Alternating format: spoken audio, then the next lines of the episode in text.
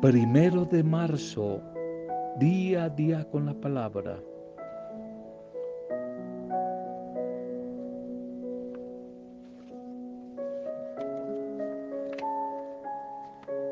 Sujetar la imaginación, eso es ser cristiano. Sujetar la imaginación, no ver injurias, persecuciones, odios, donde no las hay.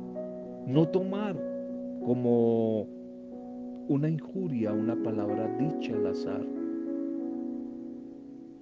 Alguien decía que en el día del juicio nos vamos a llevar una tamaña gran sorpresa cuando veamos que en la mayor parte de lo que nosotros creíamos, creíamos que era muy grave, ofensas graves, no hubo ni siquiera deseo de ofendernos.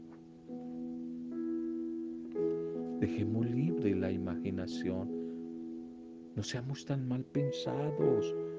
Aprendamos a sujetar nuestros pensamientos a los de Cristo. No seamos tan derrotistas, tan mal pensados en nuestra vida. No veamos el mal y lo malo por todo lado.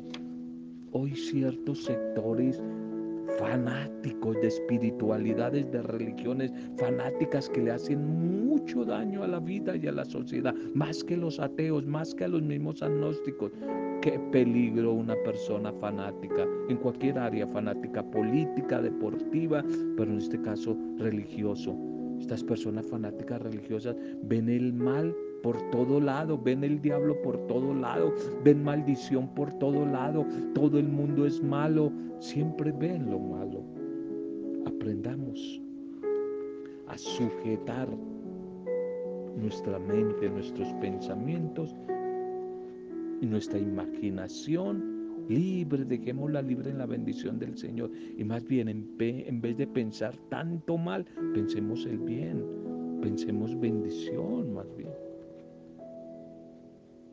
Bienvenidas y bienvenidos a este nuevo mes. Acogemos en gratitud y declaramos sobre este nuevo mes la bendición del Señor. Con gratitud abrimos este nuevo capítulo de nuestra vida, de nuestra historia, a través de este nuevo mes. En bendición y la clave es ser agradecidos. Gracias por el mes que terminó ayer y gracias Señor por este nuevo mes que hoy iniciamos en tu nombre. Saludo para ustedes, las familias, a las pequeñas comunidades, a todos los que les llega este audio, nuestra intercesión diaria por cada uno de ustedes, por todos los que la están pasando mal. Ánimo, bendición y tiempos mejores vienen. Nuestro saludo y nuestra oración por todos los cumpleañeros iniciando este mes. Nuestro saludo a todos, como en el caso de Iván René Rodríguez. Ivancho, un feliz día. Bendiciones a tu vida. Nos unimos, Miriam, a tu mamá, a tus hermanos, a tu esposa Sandra, a tus hijos, toda tu familia, a tus amigos del ayer, del hoy, del siempre. Para dar gracias por tu bendita vida, Ivancho. Qué buenas noticias, sorpresas agradables derroche de amor, de ternura, de paz, de alegría, te sorprenda, Ivancho, en este nuevo cumpleaños. Y en ti, Iván, bendiciones a todos los que hoy están celebrando la vida, una fecha especial, algún aniversario. Bendición para todos ustedes. Segundo mensaje, segundo mensaje para este día.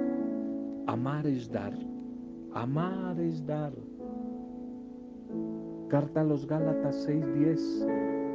Así que según tengamos oportunidad, hagamos siempre el bien a todos y mayormente a los de la familia de la fe, a la comunidad. Amar es dar, amar es dar, amar es compartir. En un libro que meditaba hace un tiempo, hace unos meses, una vida con propósito se decía que es posible evaluar la importancia que le asignamos a algo, considerando el tiempo que estamos dispuestos a dedicarle a ese algo. Que ese algo va a ser importante de acuerdo al tiempo que le estamos dedicando. Lo mismo podríamos decir, ya no de ese algo, sino de ese alguien. Ese alguien es importante, un hijo, una hija, un padre, una esposa, un esposo, un amigo. Es importante si le estamos dedicando tiempo. Si le estamos dedicando tiempo, cuanto más tiempo le dediquemos a alguien o algo, más evidente va a resultar el valor que tienen para nosotros. Si quieres de verdad conocer las prioridades de una persona, simplemente fíjate un poco en qué usa su tiempo, en qué lo utiliza. El tiempo, el tiempo que es el regalo más preciado que tenemos y que pasa rapidísimo. Cuando le dedicamos tiempo a una persona, le estamos dando parte de nuestra vida. El mejor regalo que puedas darle a alguien es tu tiempo, tu tiempo para escucharlo, para escucharla, tu tiempo para sonreírle, tu tiempo para abrazarle. Quizás más adelante, cuando ya no podamos hacerlo, nos vamos a arrepentir nos vamos a arrepentir. El tiempo. Muchos no pueden entender a sus familiares, a sus esposas, a sus hijos, a los suyos, argumentando que no saben por qué se quejan tanto. Y algunos esposos y padres dicen que les estamos dando y dando todo lo que necesitan. porque se quejan? ¿Qué más quieren? ¿Qué más quieren? Pues sabe que lo que más quieren tus hijos, te quieren es a ti. Quieren es a ti, quieren tu tiempo compartido con ellos, quieren tu atención, quieren tu interés. Recuerdo esa historia que todos ustedes quizá la han escuchado, de que el niño que se acerca al papá siempre ocupado leyendo los periódicos, la prensa, y le tenía prohibido que lo interrumpieran. Y el niño que siempre se acerca y quiere hablar algo con el papá y el papá no me interrumpa. Papi, es una, solamente una cosa. A ver, rápido, que sea de afán porque estoy ocupado. ¿Cuánto ganas tú? ¿Cuánto ganas tú en una hora? ¿Cuánto ganas tú en una hora? Y el papá le dijo, yo en una hora, en una hora yo gano 100 mil pesos. Y el muchacho le dijo, ah, bueno. Y pasó un tiempo y el niño empezó a ahorrar. Y se le acerca un día y le dice al padre, tengo este dinero, te compro una hora de tu tiempo. Dedícame una hora de tu tiempo. Dedícame una hora de tu tiempo. Aunque cueste, aunque cueste, hay que sacrificar.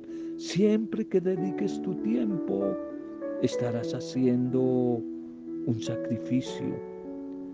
Y el sacrificio en sí es la esencia del amor. El amor sin sacrificio, sin renuncia, no se entiende. Por eso la Sagrada Escritura, la Biblia, nos dice que traten a todos con amor de la misma manera que Cristo nos amó y se entregó por nosotros. Alguien decía que es posible, se puede, es posible dar sin amar, dar sin amar, pero es imposible, imposible amar sin dar. El capítulo 3 del Evangelio de Juan en el verso 16 nos dice que tanto amó Dios al mundo que dio a su Hijo único al mundo, no para condenarlo, sino para salvarlo. Amar es entregarse, Y el momento para expresar tu amor genuino por los otros es ahora. La palabra del Señor, la escritura, insiste y nos recalca. Siempre que tengamos oportunidad, hagamos bien a todos. Gálatas 6:10, especialmente a los hermanos en la fe, es decir, a la comunidad. Y nos va a decir en Efesios 5:16, Seamos buenos administradores. Aprovechemos bien el tiempo porque los días son difíciles, los días son malos. Efesios 5, 16. Nunca digamos a nuestro prójimo, a los demás, a nuestros hermanos, vuelve más tarde, vuelve más tarde y de pronto te ayudaré. Si en tu mano tienes con qué ayudarle ya, Hazlo, hazlo. Una palabra, un signo de amor, una ayuda. Las necesidades no dan espera. Porque siempre esté en nosotros, dispuestos, como va a decir San Pedro, a dar razón de nuestra fe. Y una razón de la fe es el amor. Porque este es siempre el mejor momento para expresar tu amor a los demás. Hoy, hoy, no mañana. Porque no sabemos si mañana tendremos la misma oportunidad.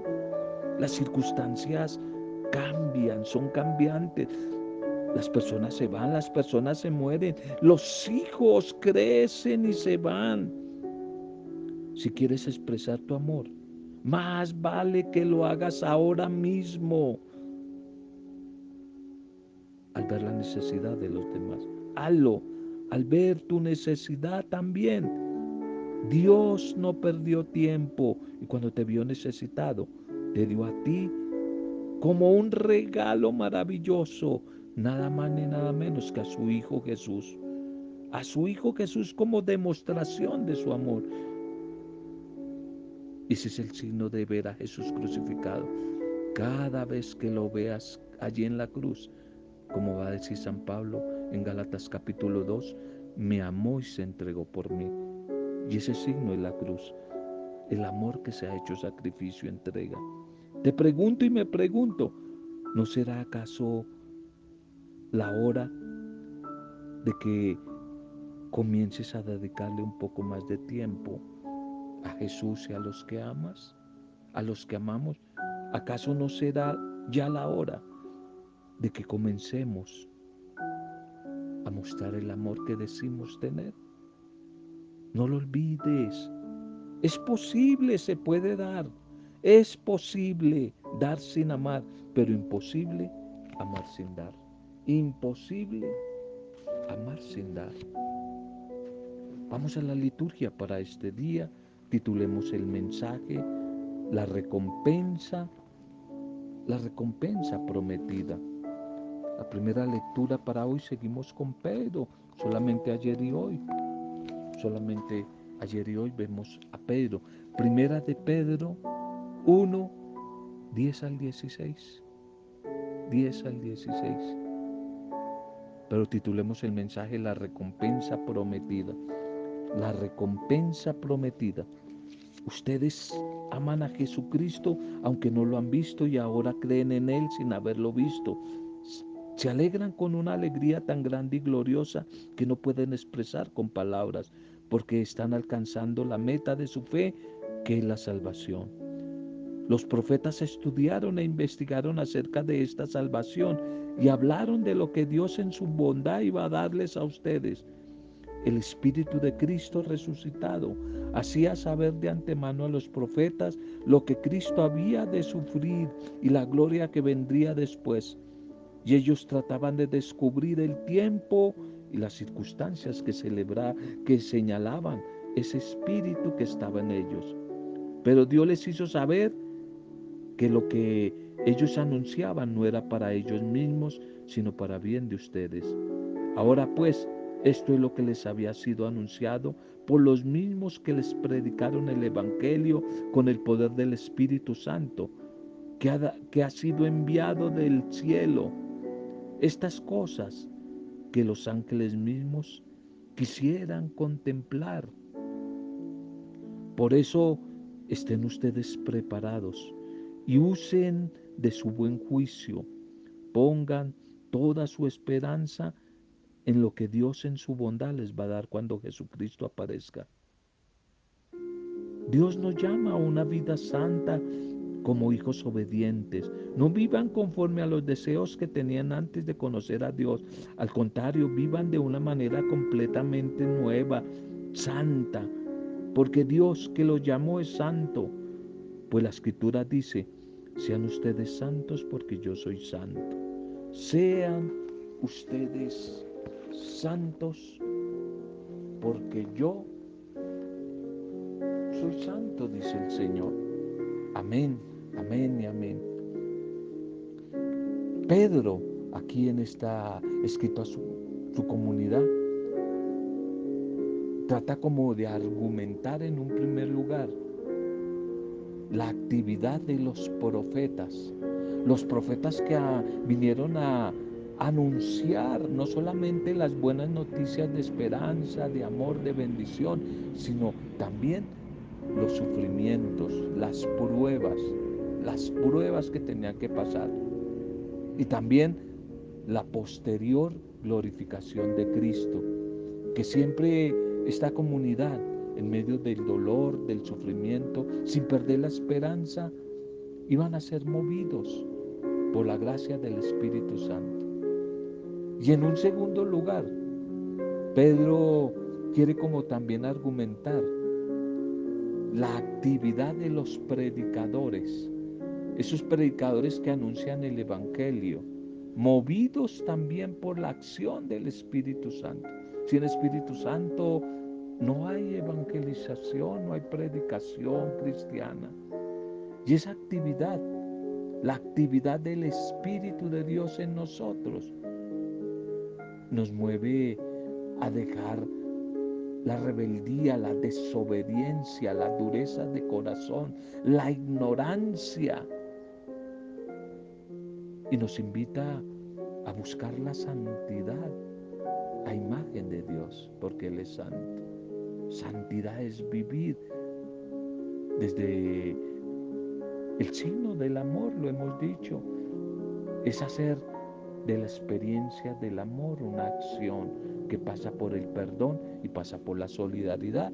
Lo hemos repetido muchísimas veces, que en sí la Trinidad o los tres grandes rasgos o características de la verdadera espiritualidad, fe, iglesia, no es más sino el amor, el perdón y el servicio, la solidaridad.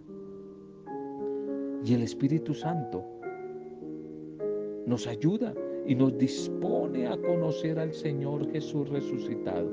Por eso somos afortunados, unos bendecidos, en la medida en que esa acción del Espíritu de Dios se orienta en nosotros, nos guía y nos hace unos privilegiados conocedores de la verdadera fe creyente cristiana.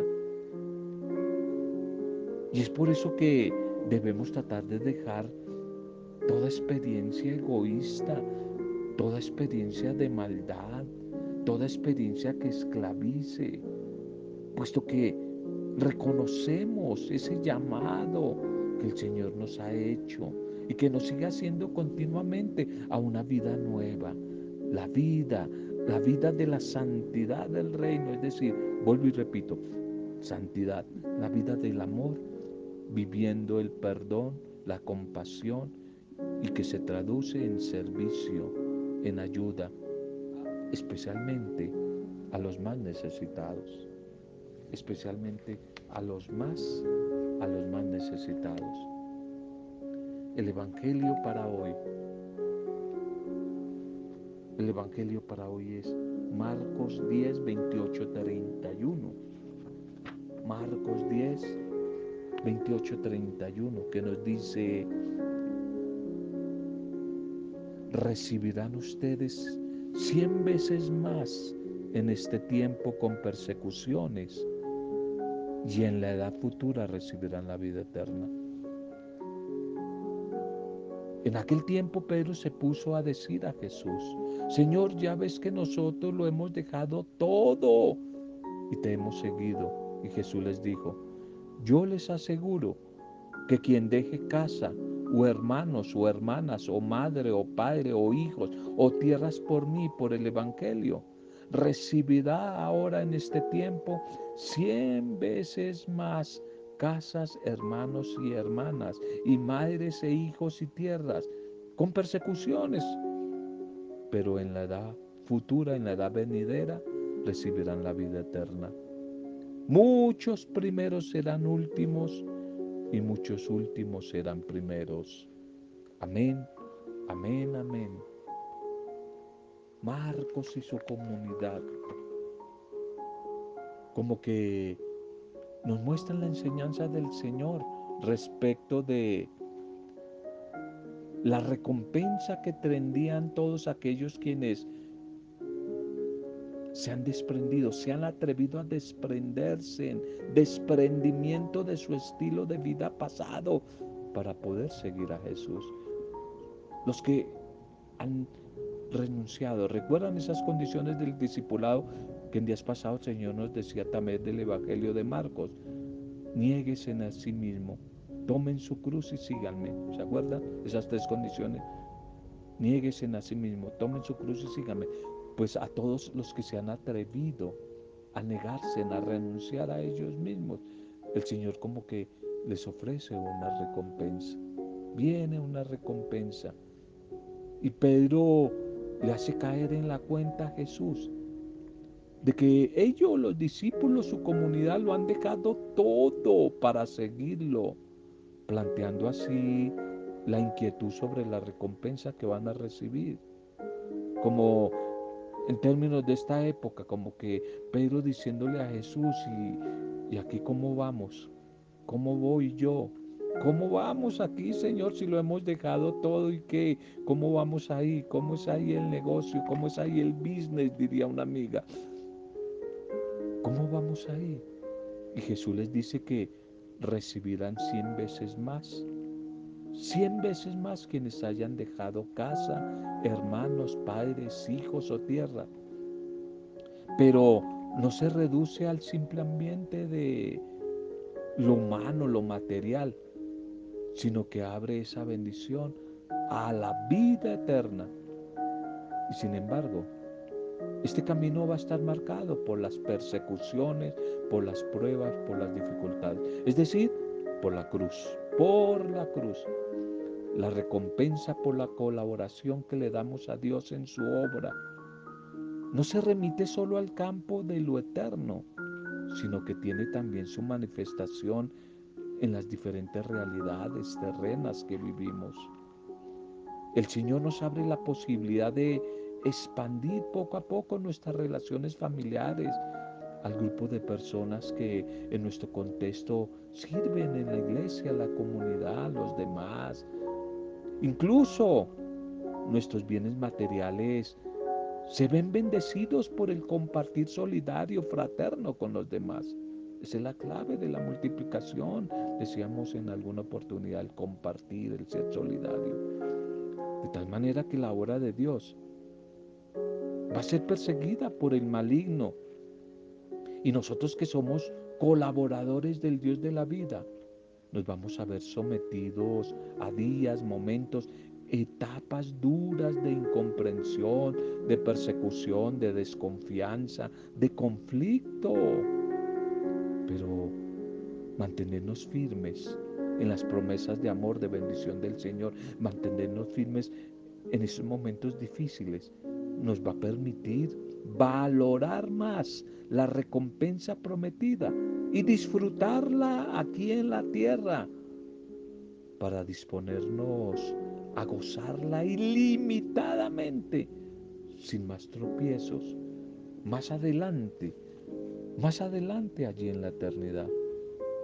Este Evangelio de hoy es continuación de la escena de la de ayer del joven rico y viene esa intervención de este personaje Pedro.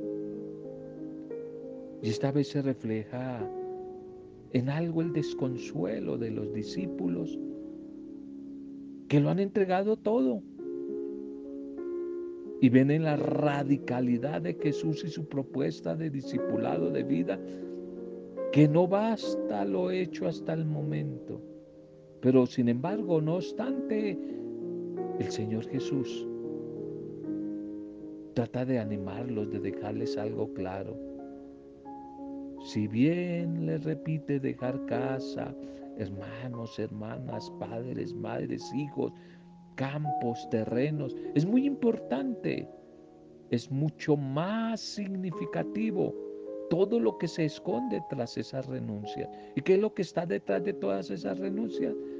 El reino de Dios, nada más ni nada menos que el reino de Dios, que es Jesús actuando en el corazón del ser humano, transformándolo.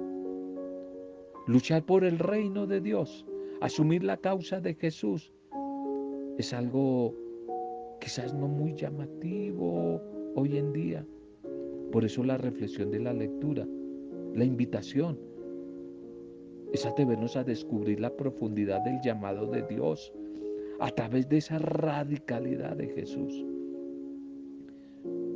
Definitivamente, vivir la espiritualidad cristiana con esa radicalidad es algo duro, es algo que va contra corriente, contra los valores de esta sociedad, de este mundo. Y la invitación es a no tirar la toalla, a no desfallecer, a no perder el horizonte. Este Evangelio de anima, invita, pero como que obliga al discípulo, a la discípula de Jesús a darlo todo, todo o nada, a ser o no ser. Esa es la radicalidad. Ese es el asunto, ese es el quiz del asunto, esa es la cuestión, diríamos. Preguntémonos para nuestra oración hoy. ¿Será que somos conscientes de la recompensa que el buen Dios, el Señor de la vida, nos ofrece cuando somos fieles a la misión que nos ha encomendado. Pidámosle a Él que la palabra que hoy hemos compartido iniciando este nuevo mes se convierta en toda una experiencia viva en cada uno de nosotros, una experiencia transformadora. Gracias Padre Dios. Nos presentamos ante ti. Queremos ser ofrenda viva, agradable para ti siendo cumplidores de tu voluntad, de tus mandatos. Ayúdanos, por favor, Señor, a actuar con generosidad contigo, con nuestros hermanos, con los que nos rodean. Entregarlo, a darlo todo, a dejarlo todo, a dar sin esperar nada a cambio, a luchar por vivir bajo tu lógica. Y tu lógica es el amor, el perdón, el servicio, la solidaridad, el compartir y no la propuesta del mundo que es acumular, guardar para mí, acumular, amontonar.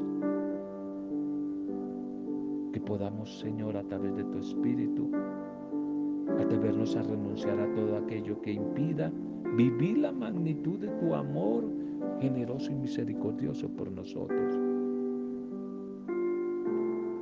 Que viviendo hoy tu palabra seamos signo de bendición para los demás. Te entregamos las familias que están en dificultad, los que se sienten solos y solos, tantas parejas que están en conflicto, en problemas, la convivencia humana que no es fácil, es dura, pero otros que se sienten muy solos y solas, Señor, por ellos oramos las comunidades, los grupos, los microempresarios, los desplazados, los desempleados, todos los que nos piden oración. Y en Iván René Rodríguez, a todos los que hoy están celebrando la vida, algún aniversario, alguna fecha especial. Que sean bendecidos, bendecidos, bendecidos en el nombre tuyo, Padre Dios Creador. Bendecidos en el nombre tuyo, Señor Jesucristo Redentor. Y bendecidos en el nombre tuyo, Espíritu Santo, santificador, intercesor, dador de vida nueva. Con acción de gracias, alabanza y adoración a ti, Dios trino de amor. Hoy también en compañía de María de Nazaret, la discípula perfecta. Amén. Roberto Zamudio de Día a Día con la Palabra.